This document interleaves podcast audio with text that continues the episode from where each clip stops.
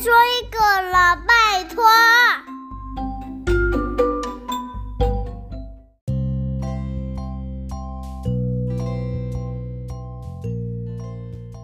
嗨，大家好，我是小飞姨姨。上集的土地公公晒白银，你听了吗？还没有听的，赶快去听。这集我们要讲的下集就要来为大家解惑啦。到底为什么山头上的雪和土地公公有关系呢？一起来听听土地公公晒白银下集。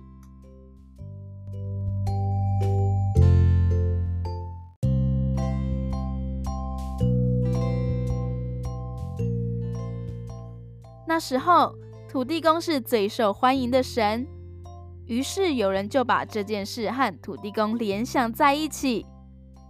有一个人猜说：“听说土地公在什么地方都会出现，哎，我猜山上住的神仙一定就是土地公啦。”大家听了都觉得，哎，蛮有道理的。有的人接着说。土地公哈是保佑大家平安发财的，他一定有很多钱才对啊！山上那些银白色的东西，会不会是土地公公在晒那些白银啊？土地公公晒白银的事情，有越来越多人相信是真的。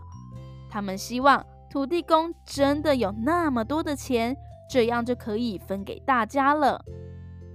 住在玉山山脚下的万金，常常听到人家在说土地公喊白银子的事情。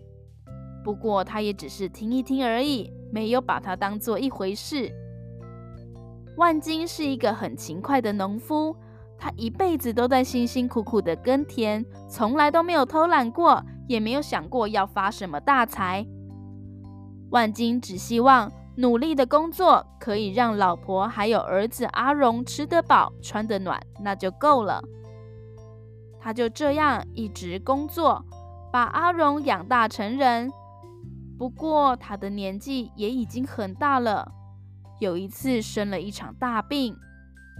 他知道自己活不了多久，就把老婆和阿荣叫到面前说：“呃。”我们虽然不是很有钱，但是日子过得也还算不错。我死了以后，总算还可以留下一片果园，还有一块田地给你们呐。不久，万金就死了。阿荣看着父亲留给他的一个种荔枝的果园，还有一个种莲雾的果园，还有一小小块的稻田。他并不觉得满足。唉，阿爸留给我这些果园和田地，只能填饱肚子而已。他根本就不知道城里的人吃得好、穿得好，哦，说有多享受就有多享受。阿荣不想跟父亲一样辛苦的耕田、种水果，他一直在心里打算要把果园还有田地给卖掉。然后到城里去做生意，赚大钱，过舒服的日子。不久，阿荣娶了一个贤惠的太太美香。这个美香替阿荣生了一个很可爱的儿子，叫做小光。一天中午，天气很好，阿荣在房子前面的空地整理春天耕种的农具。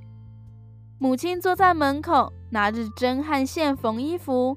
小光在空地跑来跑去，追着蝴蝶和小鸟。美香一边晒衣服，一边喊着说：“小光，不要跌倒哦！”而阿荣心里还在想着自己的发财梦。小光抬头看见远远的山顶上积着厚厚的白雪。他就对他的阿嬷说：“阿嬷，你看，山上又戴上白色的帽子了。”阿嬷告诉小光说：“那个不是白帽子，是土地公公在晒白银。听说土地公公很有钱，仓库里堆满了白银，可是这些银子啊，放久了会发霉，所以要趁着好天气，把那些银子拿出来晒太阳啊。原来土地公公在晒银子哦，小光说着。阿荣在旁边把母亲的话都记在心里，他正在打算要怎样上山向土地公公要一些银子，这样回来以后就可以不用再耕田，天天都有好日子可以过了。过了几天，阿荣对母亲说他要出门买种子。就背着干粮出发了。他朝着玉山的方向，千辛万苦地爬过断崖，渡过溪谷，好不容易才到半山腰。可是这个时候，他已经累得腰酸背痛，就靠在树下呼呼地睡着了。他做了一个梦，看到一个白胡须的老公公。从山顶上走下来，阿荣赶紧走向前问：“嗯，你你是土地公吗？山顶上的白云都是你的吗？”老公公点点头。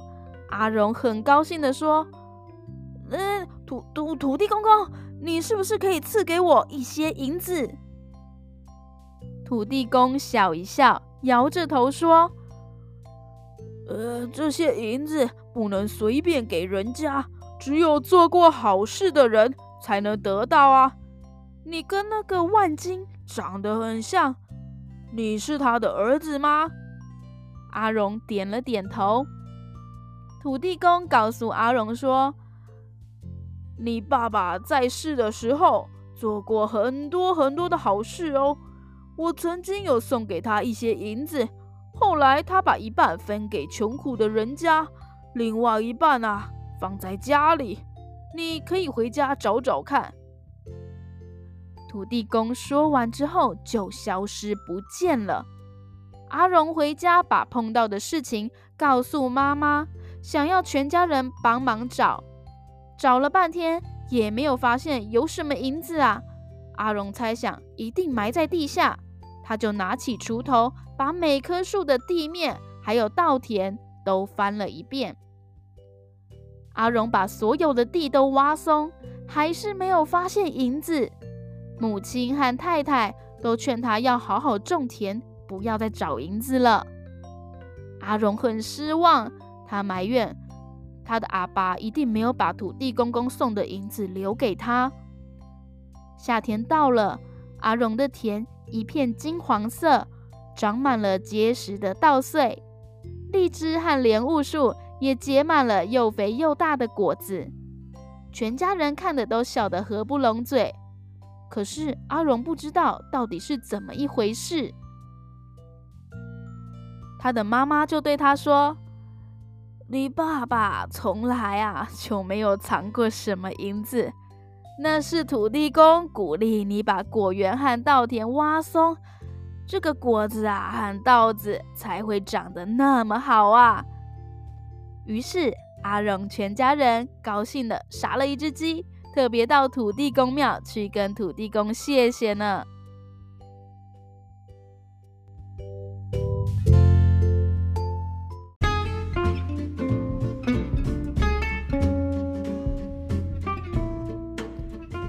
小朋友，台湾有一句谚语叫“田头田尾偷得公”，也就是说，土地公庙到处都有，非常普遍。